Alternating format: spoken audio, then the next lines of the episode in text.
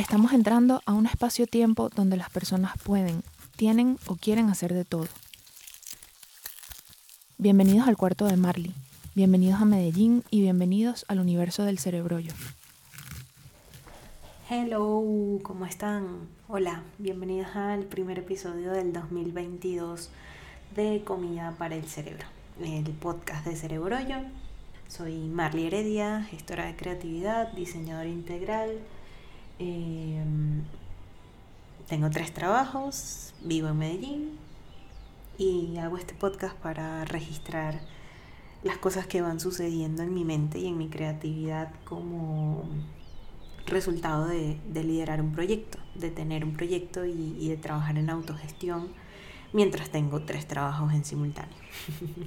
creo que eso es algo muy latinoamericano, creo que muchos de nosotros coincidimos en, en que somos freelance, mientras tenemos un trabajo a tiempo completo, mientras hacemos otras cosas y tenemos un montón de ideas en la cabeza o queremos hacer un montón de cosas y por eso me dedico a lo que me dedico, para, para registrar cómo,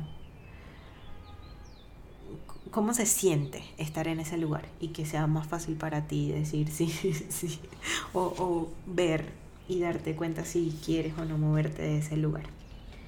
En este episodio quería, quería utilizar una película que me vi hace poco y que sé que anda por ahí muy popular para para traer a la mesa un par de temas que me parecen muy comunes entre la película y el tener un proyecto.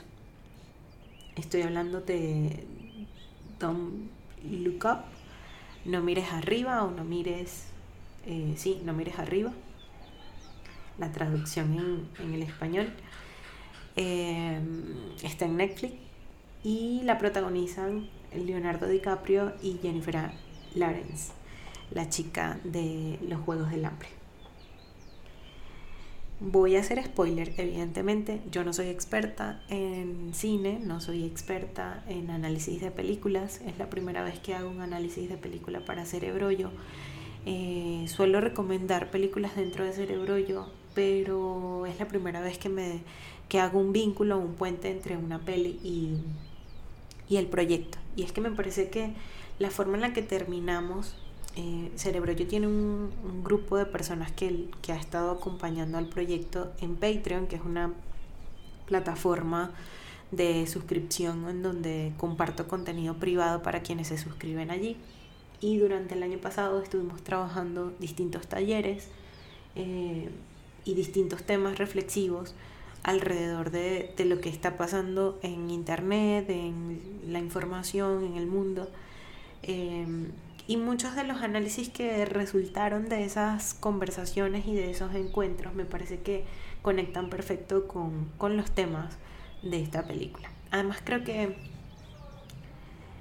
creativamente es muy fácil actualmente conectar ciertos puntos, porque es que tenemos muchas evidencias de cómo se conectan. El Internet deja ver muy fácilmente ciertas conexiones al tú tener acceso al, a las opiniones de la gente y a las ponderaciones y a, en fin, o sea, la red está muy expuesta, la red de conexiones está expuesta en comentarios, en vínculos, en memes, entonces es como muy fácil entender actualmente cómo se conectan las cosas.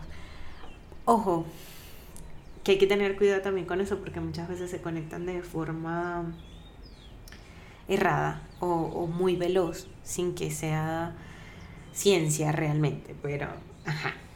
Esas son las cositas que tiene el Internet. Em, bien, como les digo, yo no soy experta en cine, no soy experta haciendo análisis de películas, esto va a ser una conversación. Eh, si no te has visto la película te voy a spoilear.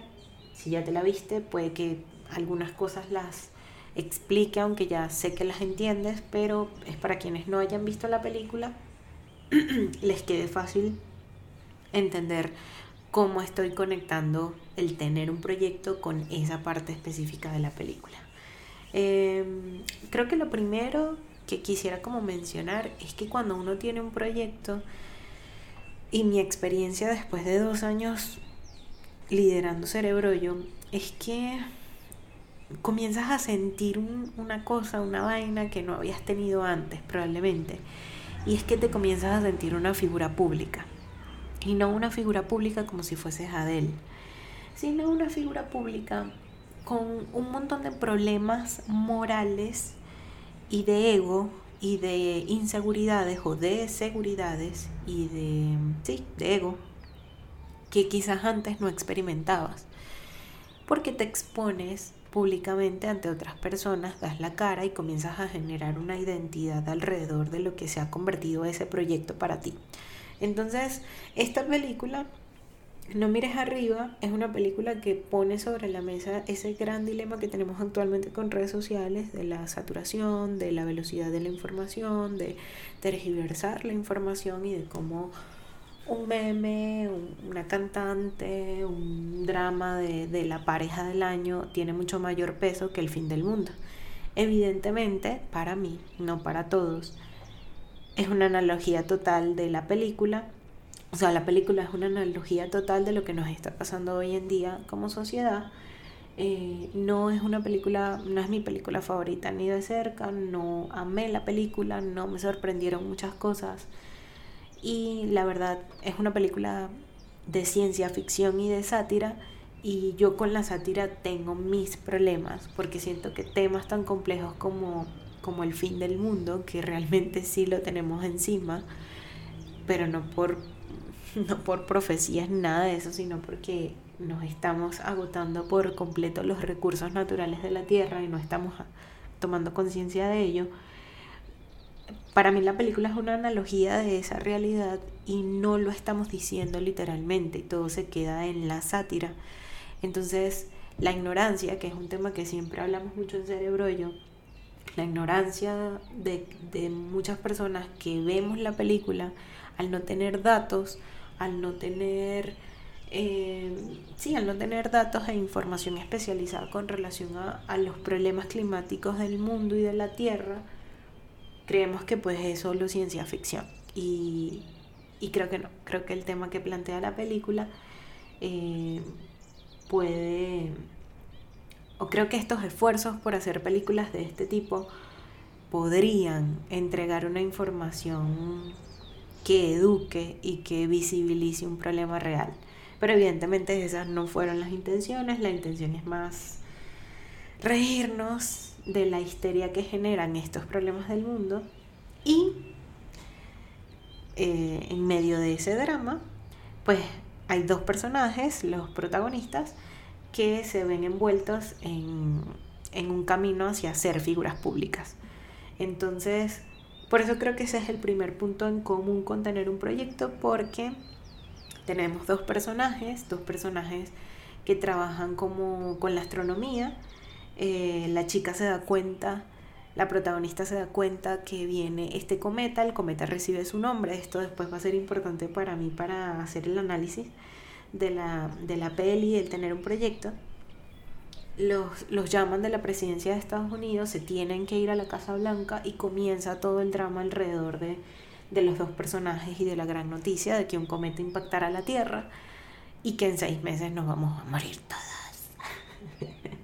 Entonces, eh, hay un punto en la peli donde ellos los, los invitan a la televisión, a un programa súper visto por todo el mundo, y los entrevistan para que den la noticia, para que hablen de la noticia. La noticia tiene que estar manipulada de alguna manera, pero la protagonista no lo logra y se va de boca con la verdad. Y esto es algo, aquí es donde veo el primer punto de partida y la conexión entre tener un proyecto y decir la verdad o comunicar algo públicamente.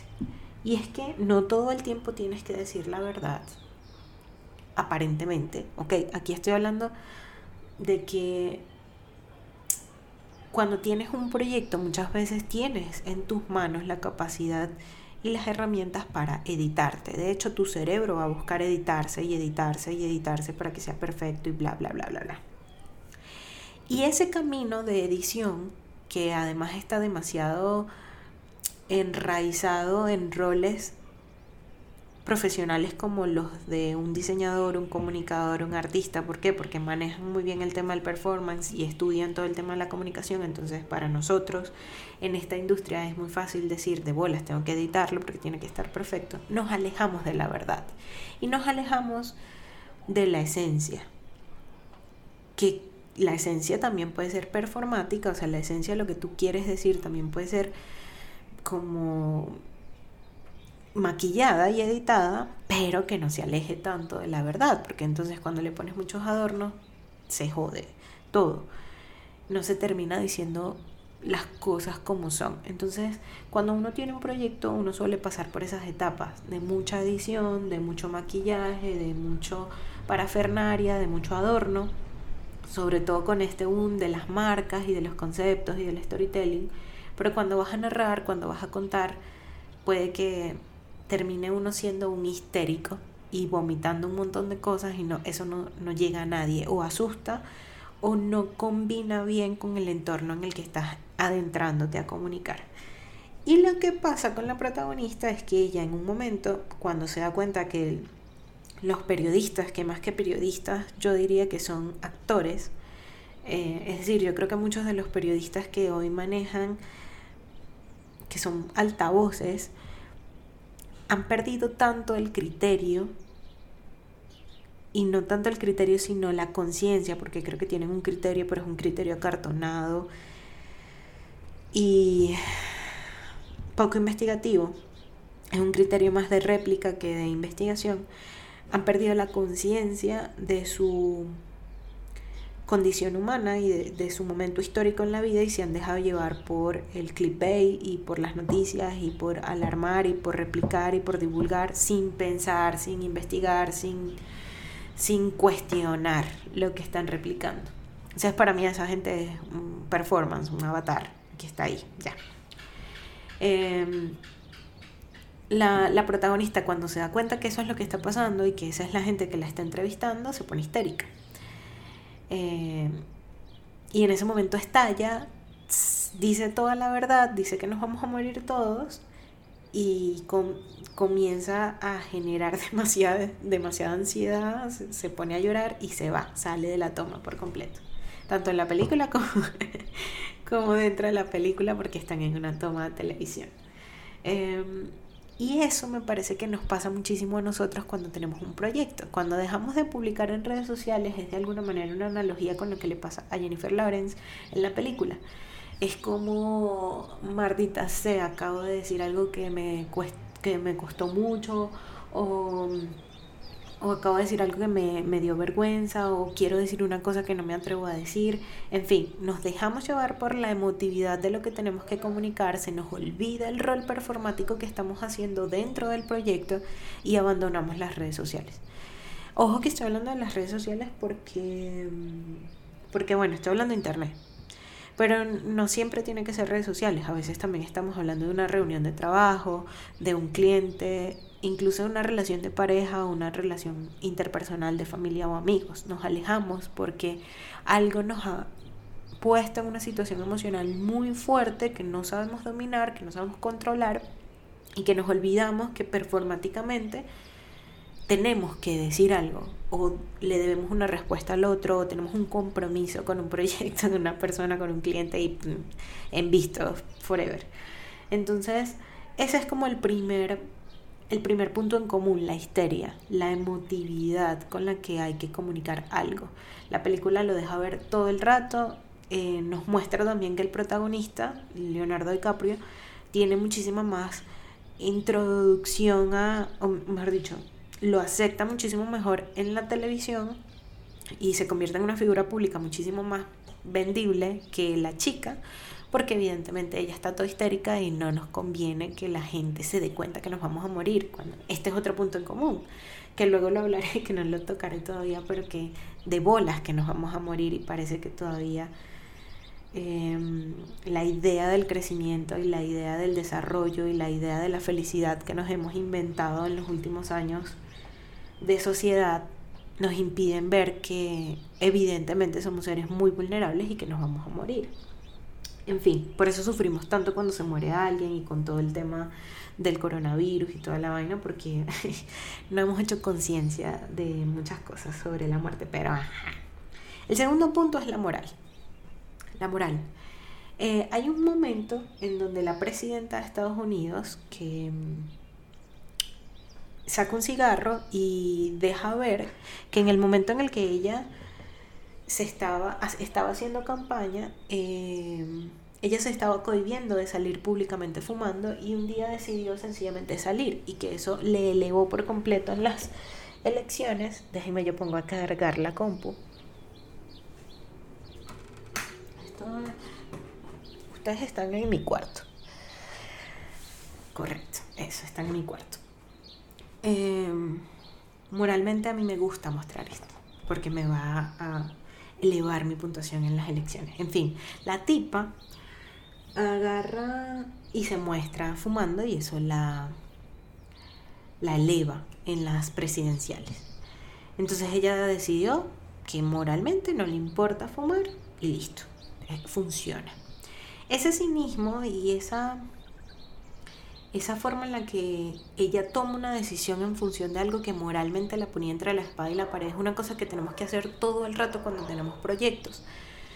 No me atrevo a decir que todo el rato, porque no todas las marcas son así, no todos los proyectos conllevan eso, pero me estoy concentrando en proyectos similares a Cerebrollo y proyectos de personas que, que toman conciencia de lo que están comunicando, ¿ok? Y que moralmente están haciendo una constante revisión de, de su ética.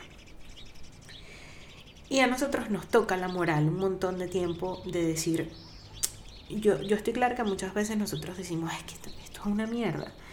Esto, esto que estamos haciendo quizás en redes sociales a mí, no sé, no me gusta, no me llena, pero igual lo voy a hacer porque es la tendencia, o porque es lo que vende, o porque es lo que me dijeron que tenía que hacer. Tu moral te está diciendo algo. Y cuando no la escuchamos, estamos dañando no solo nuestro ecosistema creativo internamente eh, para, el, para el proceso, porque nos estamos metiendo en una, una cárcel dentro de algo que, que, estamos evadiendo de nosotros mismos, que nuestra moral nos está diciendo, epa, pendiente con esto, sino que también estamos, mm, ¿cómo decirlo? Encochinando, encochinando nuestro ecosistema colectivo, como comunidad de virtuales, porque estamos agregando contenido o agregando cosas con las que no estamos eh, moralmente, con las que no somos moralmente compatibles, pero lo hacemos por compromiso social. Y todos estamos sufriendo en silencio, me atrevería a decir, bueno, a mí no me gusta generalizar, pero muchas veces uno sufre en silencio por ver o participar de ciertas prácticas digitales que no nos gustan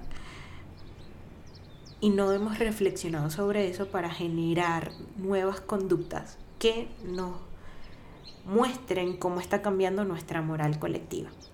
Entonces, claro, un presidente que fume es una cosa novedosa y funciona para efectos de la película, evidentemente. La pregunta es, como proyectos, qué cosas moralmente no nos están gustando y por qué nos reprimimos tanto a sencillamente dejar de hacerlas o comenzar a hacer otras cosas, porque nos cuesta tanto hacer eso. Entonces aquí vienen dos cosas muy importantes que tienen relación con estos dos primeros puntos. La moralidad y esa histeria tiene, se vende muy bien pero no a todo el mundo le queda bien andar de moralista y no, no a todo el mundo le queda bien andar, andar de histérico. Y estoy consciente que cuando digo esto también estoy siendo de alguna manera clasista, porque estoy dando por sentado de que a algunas personas les queda bien ser histéricos y a otras no. Pero es que lo hemos visto, es decir, muchas veces hay un montón de gente que le aplaude a una chica feminista histérica, como es este personaje que han creado alrededor de esta chica activista, esta niña activista, perdón que ahorita no, no tengo el nombre. Eh, bueno, en fin, yo soy pésima con los nombres, me perdonarán, me perdonarán. Pero podemos ver muchas mujeres feministas eh, y toda la ola de mujeres feministas que se ponen a gritar consignas, a desnudarse en la calle, hombres y mujeres. También tenemos a toda la comunidad LGBTIQ, perdón. Tampoco me puedo aprender eso. No es que no me lo pueda aprender, es que me resisto de alguna manera a aprenderme el, el término. Pero estas dos culturas o subculturas, no sabría exactamente cuál es el término correcto que le corresponde, el feminismo y toda la comunidad queer, para poner un término, tiene mucha fuerza y es bastante, hay mucha histeria dentro de estos ecosistemas porque evidentemente nos duele muchísimo lo que está pasando, lo que nos ha pasado en la historia de la humanidad con las mujeres y con la diversidad sexual y lo que sigue pasando a diario, que es catastrófico. Pero la histeria le vende bien a un segmento, no a, todo el, no a todos los segmentos. Y en medio de ese segmento, que todos nos pongamos histéricos no, no nos asegura que el segmento que se compra la histeria te vaya a comprar a ti siempre. Porque ya hay personas que están capitalizando sus voces alrededor de esa emoción de la histeria. Entonces, cuando uno tiene un proyecto y uno nota que muchas de las cosas que quiere compartir están llenas de una emotividad, de una histeria, de una sensación, de una emoción, también nos toca reflexionar porque no somos solamente emociones. Sé que las emociones gobiernan gran parte de nuestra vida, pero si nosotros comprendiésemos cómo funciona el cerebro, que es en parte una de las cosas que busco hacer con cerebro, yo nuestro cómo, cómo funcionan las conexiones neuronales en relación a esa química de emociones, pensamientos, acciones, decisiones, nos, da, nos pudiésemos dar cuenta de que a pesar de que sentimos emociones como la histeria, por una postura moral que tenemos o por una postura frente a la moralidad de otra persona y del mundo, eso no debería gobernar nuestras decisiones, porque entonces pasa lo que le pasó a la chica dentro de la película, se sale de la toma y pierde la oportunidad de dar un buen performance ante todo Estados Unidos. Y muchas veces eso es lo que nos pasa como proyectos, nos dejamos gobernar por las emociones que generan la postura moral que estamos teniendo frente al proyecto y la histeria o la emoción que genera ese proyecto dentro de mi arquitectura mental o dentro de mi algoritmo mental o mi percepción mental de lo que estoy haciendo y pelamos bola. Así de sencillo, pelamos bola. En ese momento le estamos dando terreno al síndrome del impostor, le estamos dando terreno a las personas que ya tienen el performance definido, eh, nos estamos alejando de nuestra mejor versión hay que deconstruir cada vez más nuestra, nuestra moral y esa forma en la que nos dejamos llevar por las emociones. Porque si queremos desarrollar un proyecto tenemos que tener una inteligencia y en estos, en estos días estaba escuchando algo que no es ni siquiera inteligencia emocional, sino que hablaba de, era como flexibilidad emocional. Tenemos que poder ser flexibles emocionalmente y sobrellevar emociones muy duras como la vergüenza, como em, la inseguridad, es decir, son emociones, está bien sentirlas, pero también está bien entender que son normales a la hora de enfrentarnos a eso de ser figuras públicas y sentir que estamos teniendo una voz en internet o que estamos teniendo un, que estamos enviando un mensaje a un montón de gente y que tenemos miedo de que algo salga mal. Em, además, creo que hay otro punto también súper importante y es que estas experiencias, que la película también lo deja ver mucho, es estas experiencias que tienen los protagonistas son experiencias de poder.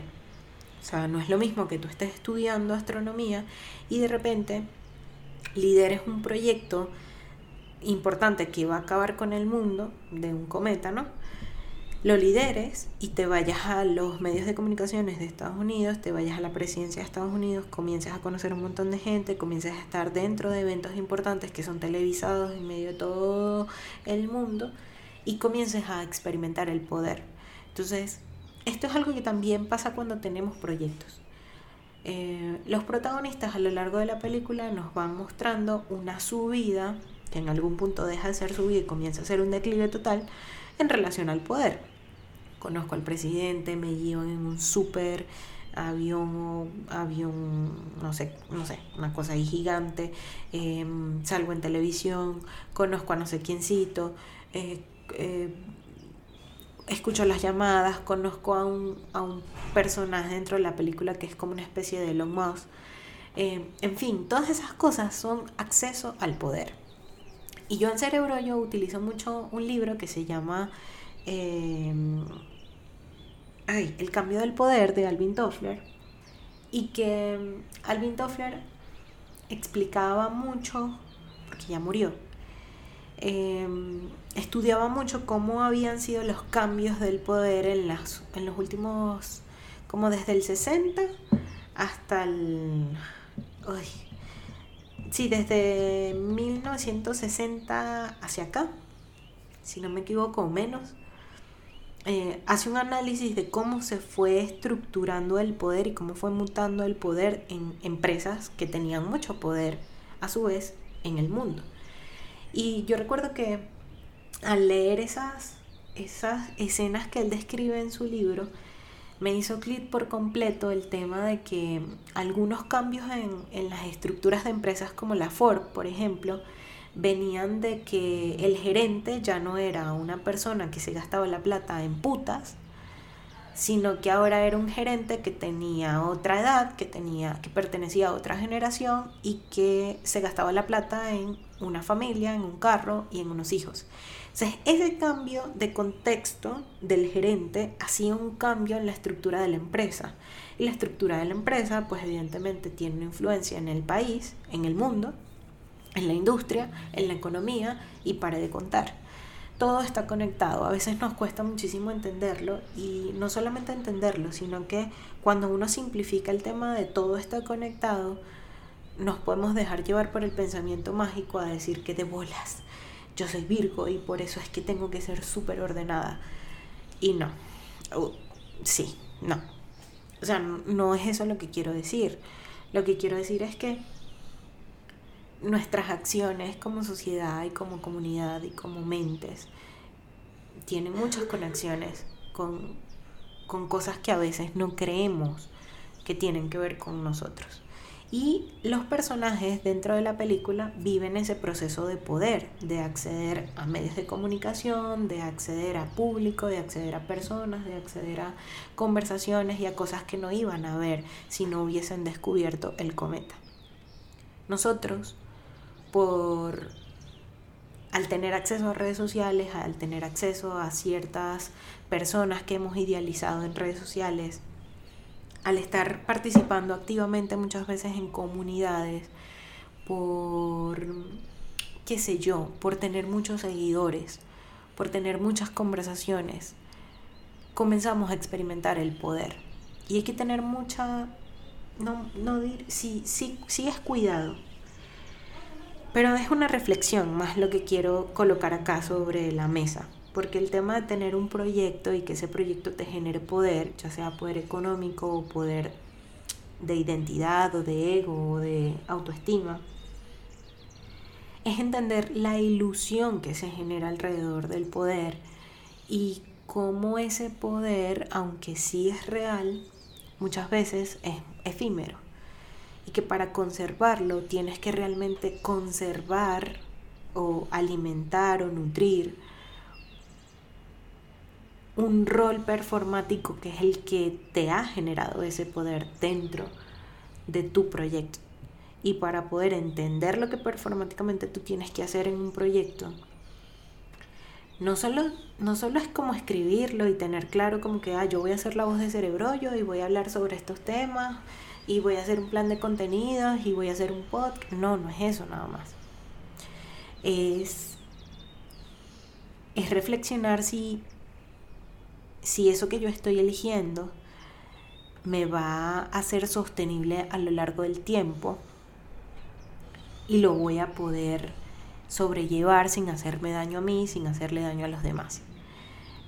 Y evidentemente esta reflexión yo creo que no la solemos hacer ni solemos hablar de estas cosas cuando estamos pensando en generar un proyecto porque no estamos llevando al límite el tema de la comunicación, lo estamos dejando en el círculo interno de la economía. Tengo que comunicar para vender, tengo que comunicar para conectar, tengo que comunicar para el storytelling, tengo que comunicar.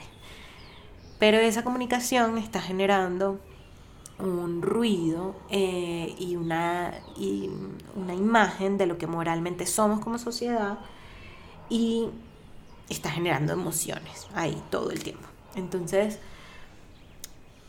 el, el, punto en común que yo veo acá es que cada uno tiene que ir descubriendo cuál es el poder que quiere ejercer a través de ese proyecto que tiene enfrente, sentirlo, sentir cómo se conecta con sus lenguajes creativos, es decir, para mí es mucho más fácil hablar y escribir que ilustrar las cosas que siento y que veo para cerebro yo.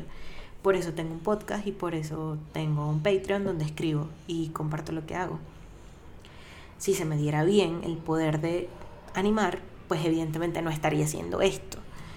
Y muchas veces cuando no tenemos el factor artístico y cuando no hemos estado conectados con nuestros lenguajes creativos y no hemos reflexionado sobre nuestros poderes y lenguajes creativos, pues nos dejamos llevar otra vez por la histeria de no alcanzar las metas o de no lograr comunicar las cosas y moralmente nos volvemos un culo y dejamos de hacer las cosas. Entonces eso también puede estar muy relacionado cuando uno dice que va a hacer algo y se termina echando para atrás y no hace una mierda. De hecho en la película eh, Jennifer se, no solamente se va y deja morir al, al otro tipo, no es que la deje morir, pero es como que ella en algún momento termina como trabajando en un en un supermercado y la reconocen en la calle. Es como que, ah, tú eres la que descubriste el cometa, que no sé qué. De hecho, el cometa tiene su nombre. Em, y ella renuncia, o sea, sí, ella, ella se va, hace otras mierdas, hace otras cosas. Porque mm, de alguna manera siento yo, eso no lo dejan ver en la película, es una reflexión que hago yo es como que yo no voy a jugar, o sea, le quedan seis meses al, planeta, yo no voy a, a, jugar con estas, con estas reglas del juego. O sea, cuando hay tanta corrupción en la comunicación de un país, cuando te das cuenta que la presidenta es una mierda, cuando, cuando además la crisis que ella tiene encima con relación a lo que le está pasando al mundo le duele mucho y ella deja ver, en, aunque es muy ruda de alguna manera, deja ver en distintas escenas que es muy sensible, que, que lo que está escondiendo esa rudeza es una sensibilidad interna por lo que le está pasando al planeta. Entonces ella elige vivir su vida y ya está. Eh, se abre. Aunque en algún punto vuelve otra vez a meterse en el papel de, de, de figura pública y se comienza a grabar y dicen, ahí es cuando ella comienza a pedirle a todo el mundo que mire al cielo porque el cometa comienza a verse y se viraliza de nuevo. Eh, de nuevo ella vuelve a estar en la película o dentro de la película como una figura pública. Entonces, aquí viene otro punto que también me parece relevante con, o, que lo conecto mucho con tener un proyecto y es que mm, cuando uno está comunicando y cuando uno está conectando, sí, cuando tú estás comunicando en internet y estás registrando parte de ti a través de un proyecto, si bien hay muchas técnicas de comunicación, de psicología, de storytelling y de ventas que te permiten entender la forma en la que vas a conectar con el otro, muchas veces hay ciertos puntos que no sabes de qué manera van a estallar o conectar. Y no siempre es tan fácil entender de dónde viene el éxito de las cosas. Entonces,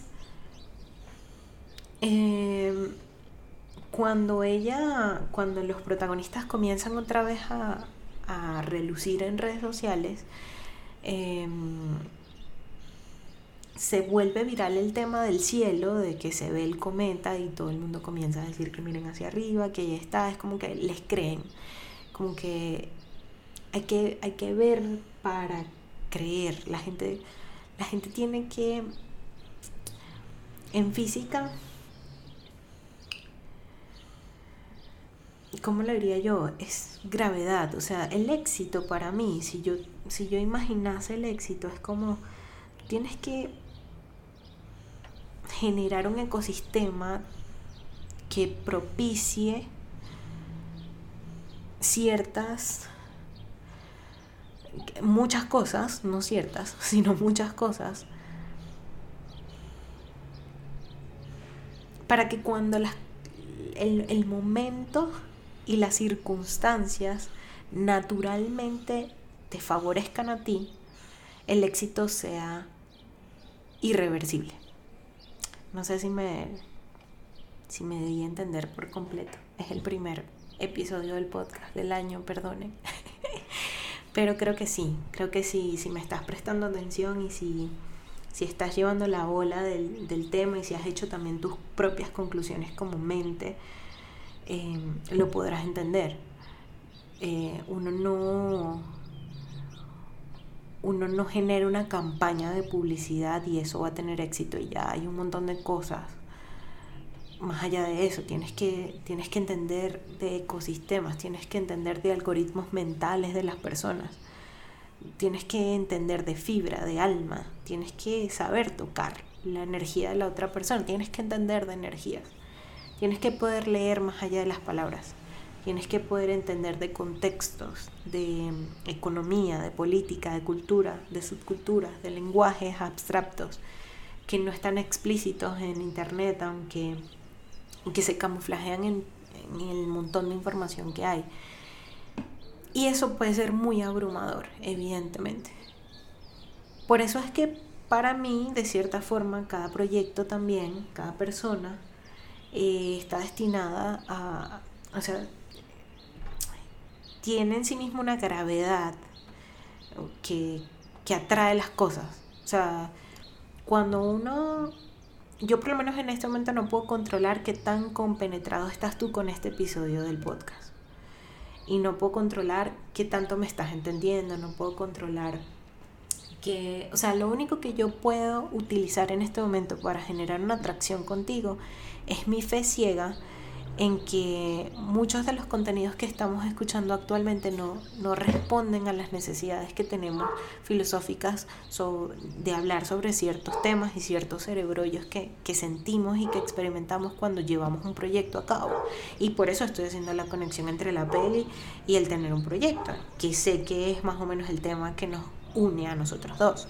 Pero yo no puedo controlar realmente si eso funciona o no. Y de hecho, eh, es un ejercicio constante de, de pulir esa idea que tengo yo de lo que, de lo que va a funcionar. Y en la medida en que yo genere un universo de, de cerebro yo en, en internet, cuando tú llegas a cerebro y comienzas a parar bola y comienzas a entender y comienzas a, a, generar unas reflexiones gracias a lo que escuchas o a lo que lees o a lo que ves, comienza a cobrar sentido para tu mundo interno lo que yo he generado en mi mundo externo. Entonces, em, es muy importante que cuando uno tenga un proyecto uno entienda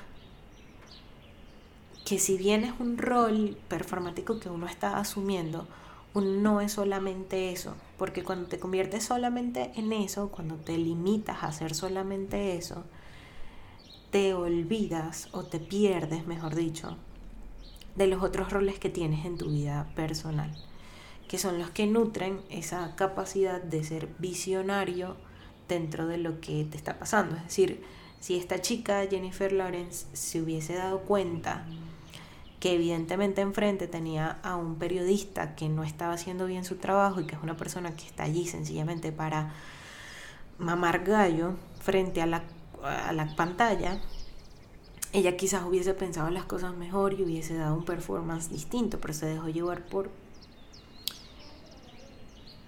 por, lo, por, por las emociones y por lo que performáticamente ella ya estaba experimentando allí. Eh, aquí se conecta otra vez el tema del poder dependiendo del tipo de proyecto que tú tengas, tú aspiras a tener el poder de algo o tener poder sobre algo sobre alguien, o, sí, tener un poder.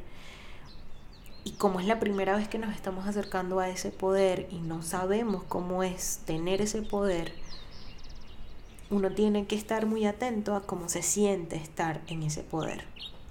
Y muchas veces como venimos de culturas y de sociedades muy golpeadas en relación al poder, por ejemplo, para quienes somos venezolanos, no creemos en el poder y tenemos un concepto del poder como muy roto, muy quebrado, creemos que no tenemos poder ciudadano, creemos que nuestras opiniones no valen, que de nada sirve votar, o sea, nos han golpeado muchísimo en relación al concepto del poder, hemos perdido muchas veces el poder también, no, creemos tener la capacidad de poder comprarnos unos buenos zapatos, comprar un buen teléfono o poder viajar. Y para quienes tienen rato fuera de Venezuela, han logrado, gracias a otras culturas y a otros países y a otras experiencias de vida, recuperar ese poder personal. Pero para quienes están todavía en Venezuela, aquí hay algo importante que creo que la película quizás no lo visibiliza, pero yo lo conecto con el EPA, o sea, si hoy en día tenemos acceso al internet y a las redes sociales, así sea limitado, y la gente nos está parando bola, puede que el país esté en la mierda, pero nos están parando bolas en redes sociales con lo que yo estoy diciendo. Estoy teniendo un cliente, lo valoro, genero un vínculo con esa persona, me creo performáticamente que estoy logrando así sea un cliente. Estoy viviendo en las relaciones y los vínculos con conciencia del poder que estoy recibiendo con eso o sigo diciendo que todo está en la mierda. Porque si sigo diciendo que todo está en la mierda, pues el cometa nos va a estallar en la cara y habremos perdido los seis meses sencillamente diciendo que todo estaba en la mierda. Em, y aquí viene otra, otra parte importante de la película que me, me escoñe toda la vida y el cerebro porque hay un punto en donde el, eh, esa ese poquito de poder que le dan a los protagonistas de liderar la misión y tal, y no sé qué, que iban a enviar a un astronauta al, espacio para desviar al cometa y tal. A ellos como que les mienten, envían el, el, el astronauta, él despega, y a ellos los encierran y no les dicen qué está pasando. Los encierran y ya está. Chao te mentimos, mi amor, no, no va a pasar lo que creías que iba a pasar.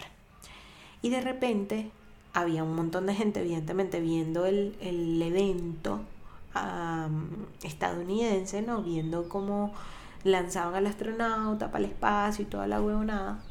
Y de repente se comienzan a venir en retorno eh, los cohetes, o no sé, no sé qué nombre darle en este momento.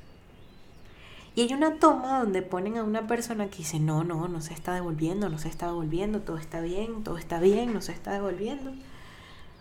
Pero en efecto sí se estaba devolviendo. Y esa fe ciega que muchas veces, que, muestra este personaje de, de ver que se está devolviendo y aún así no creerlo y pensar, darle, poner fe ciega en, en quienes lideran a la NASA o a quienes lideran el, movimiento que se estaba haciendo ahí en ese momento, muchas veces lo vemos entre nosotros mismos, con las opiniones científicas, con las opiniones de marketing, con las opiniones de ventas, con el coaching, con las personas que hablan de espiritualidad, con la astrología con la religión. Yo creo que hemos hecho del conocimiento una religión y hoy en día tenemos nuestros gurúes, por eso es que a mí en cerebro yo me gusta decir que no existe el gurú, que deberíamos podernos cuestionar todo y no darle aprobación a las cosas y a la gente solo porque tienen muchos seguidores o solo porque hablan con seguridad o solo porque tienen un poder o solo porque son bonitos y me caen bien. Em, y que deberíamos poder utilizar nuestros sentidos, es decir, el tacto, la boca, los ojos, los oídos, para cuestionar y para validar la realidad y, e interesarnos por esa realidad.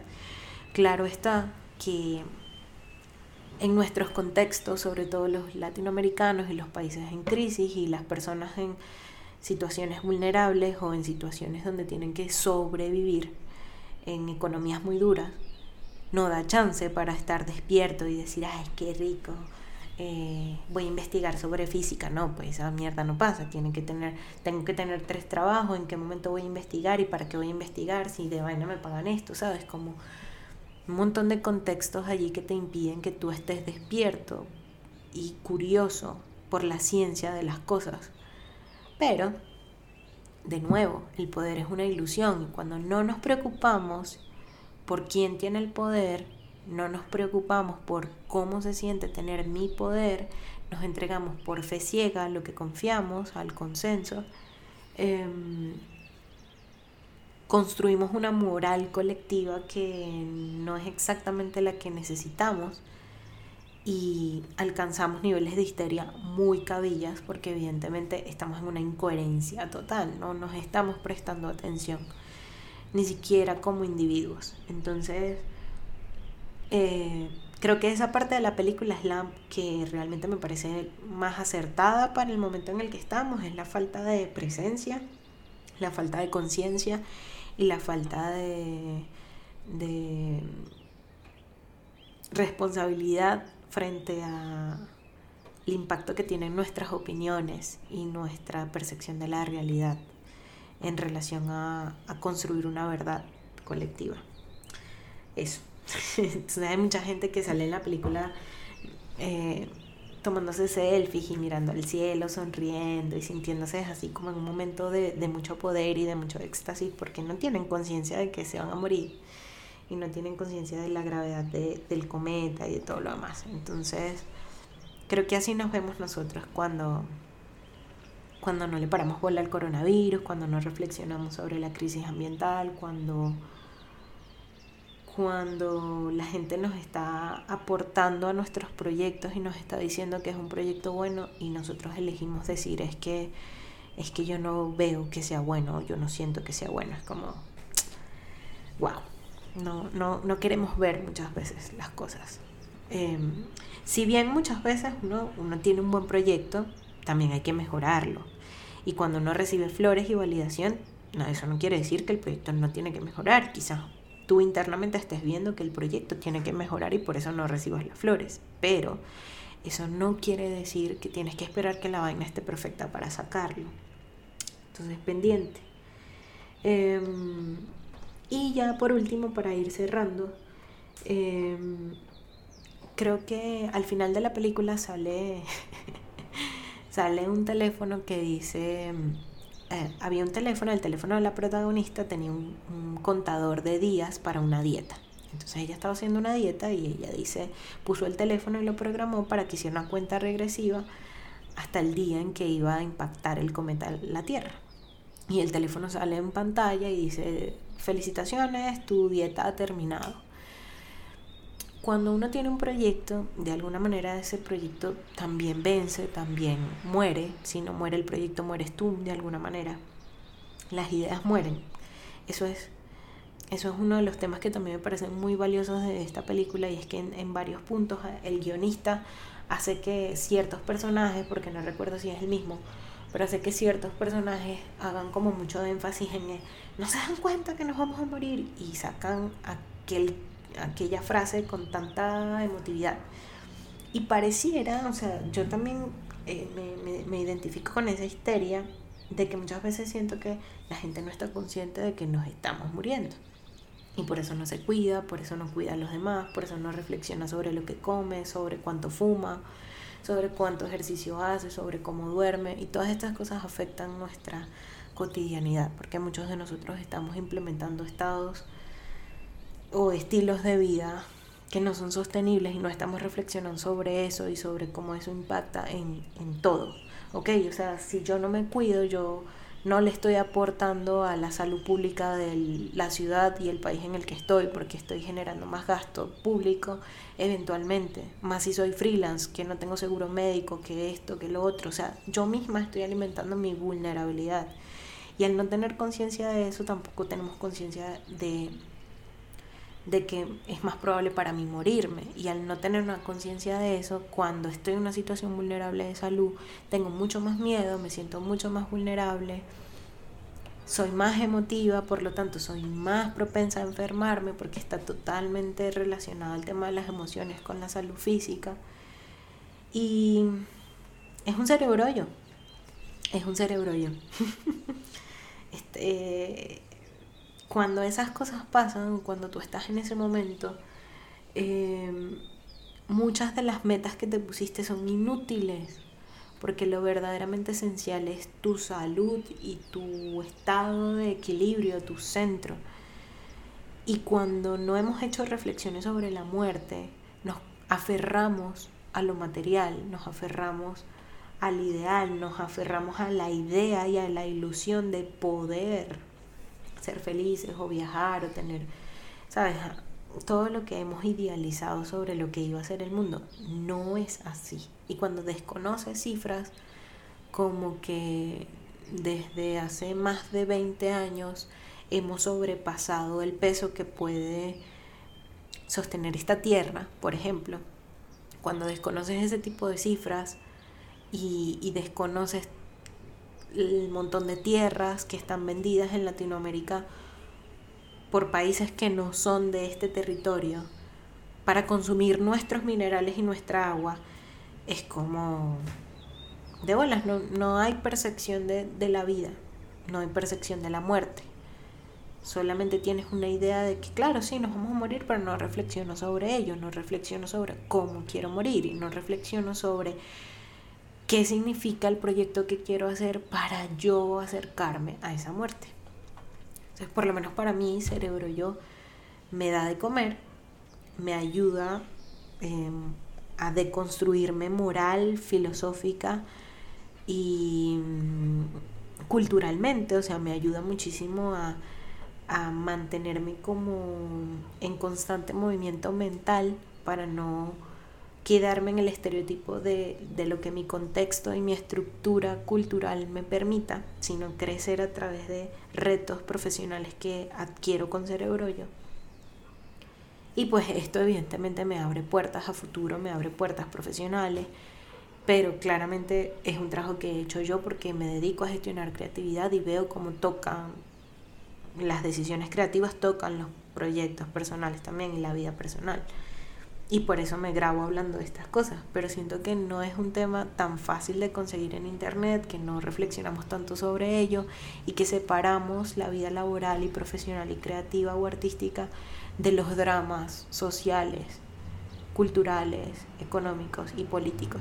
Y creo que están totalmente relacionados y la película es un muy buen ejemplo de eso. La película es un muy buen ejemplo de cómo se le da más importancia a una cantante y la ruptura de la cantante eh, con su novia a, a, un,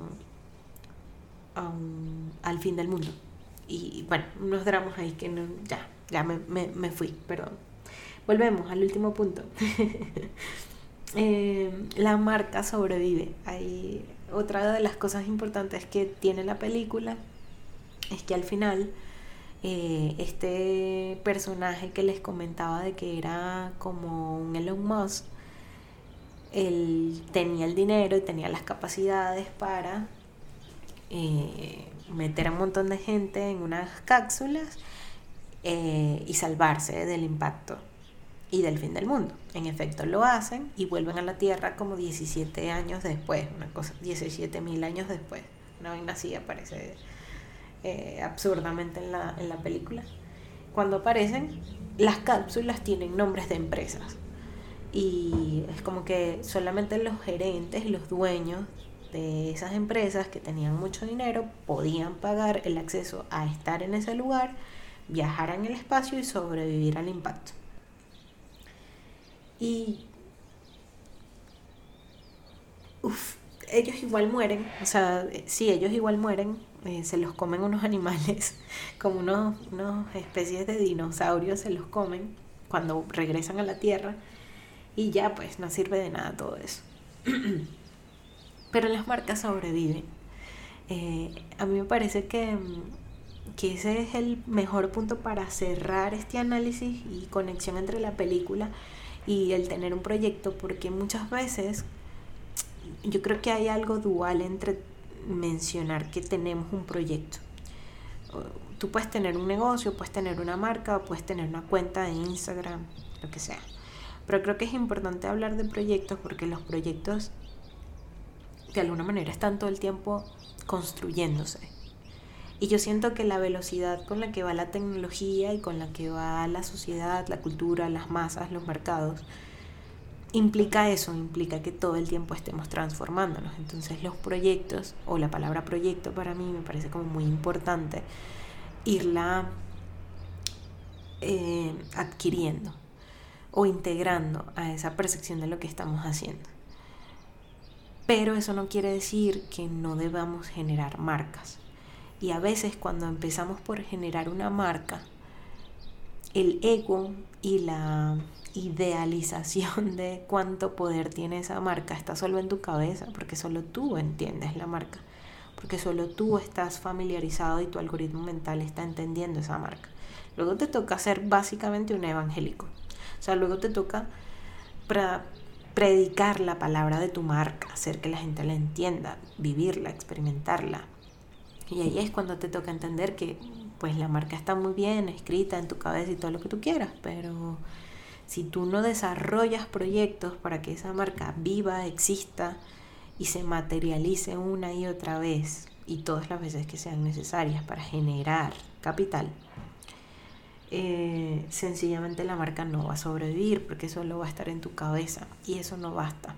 Tener un logo no basta. Tener un plan de contenidos no basta. Tener la historia y el storytelling claro no bastan si todas esas acciones que se están generando carecen de conexiones con cuerpos llenos de energía ah, en simultáneo. Es decir, se puede durar todo un mes haciendo una planeación y un logo y una marca y lanzarlo. Y si del otro lado no hay un cuerpo vivo generando calor que te entregue energía para allá, cero. Si tú no estás conectando con esa otra persona que te está dando la mínima de atención, Cero, va a morir esa marca, no vas a dejar marca en nadie. Y por eso es que es importante hacer un análisis constante de fuera de las narrativas del marketing y del diseño y del storytelling. Hay que comenzar a pensar en lo que nos está pasando como mundo y como sociedad, porque la cosmovisión del mundo que tenemos, y estoy generalizando, no me gusta generalizar, pero ustedes entienden, espero o sea, la cosmovisión que tenemos en este momento del mundo se está derrumbando por completo, muchas cosas están cambiando, los sistemas están rompiéndose a una velocidad muy fuerte y estamos atravesando, me atrevería a decir yo, varias burbujas en simultáneo. Estamos atravesando la burbuja de los NFT, la criptomoneda y todo ese mundo que está generando un montón de inflación. Estamos atravesando la burbuja del el desarrollo y del progreso, creyendo que, que claro, que con la tecnología, con el Internet, con las democracias íbamos a vivir bien y lo íbamos a tener todo mentira. Em, nos hemos sobrepasado y nos hemos cagado en la tierra y en nuestros recursos y esas burbujas se están rompiendo. Y narrativamente, eso significa para nuestros cerebros un colapso de la realidad versus lo que vemos en Internet y lo que contamos, lo que escuchamos y lo que creemos que debemos hacer para vender, para trabajar, para ser seres funcionales a pesar de los pesares. Entonces es importante hacer análisis completos sobre distintas cosas que creativamente están allí en nuestra mente y que aunque nosotros no nos demos cuenta las utilizamos para crear después marcas, escritos, copies, estrategias, ilustraciones. Y todo eso alimenta el imaginario colectivo de lo que compartimos como comunidades digitales y fortalece la cosmovisión que nosotros también generamos del momento en el que estamos. Miren hacia arriba, miren hacia arriba, hacia abajo, hacia todas partes. Hay que mirar, hay que realmente detenerse a mirar las cosas y a no estar tan en piloto automático con todo lo que se consume en internet y con todo lo que se escucha o con todo lo que se genera empatía. Muchas veces los contenidos nos generan una gran empatía, Pero recuerden que la persona creativa o las personas creativas que están detrás de ese contenido saben cómo usar ese poder. Entonces mucho cuidado con estar ustedes cayendo histéricamente o eufóricamente ante un gancho de clickbait, versión película. Y hagamos análisis más profundo sobre las cosas em, y entendamos cuál es nuestro performance y cuál es nuestro rol en el, en el performance de ese proyecto que queremos generar. Y si hay muchos términos que no estás entendiendo, pues te invito a entrar al Patreon de Cerebrollo, aunque este mes no, en febrero no voy a estar... Em, no te suscribas todavía. Espérame por favor que estamos haciendo un proceso de cierre dentro de Patreon. Pero, pero bueno, igual ya les iré contando.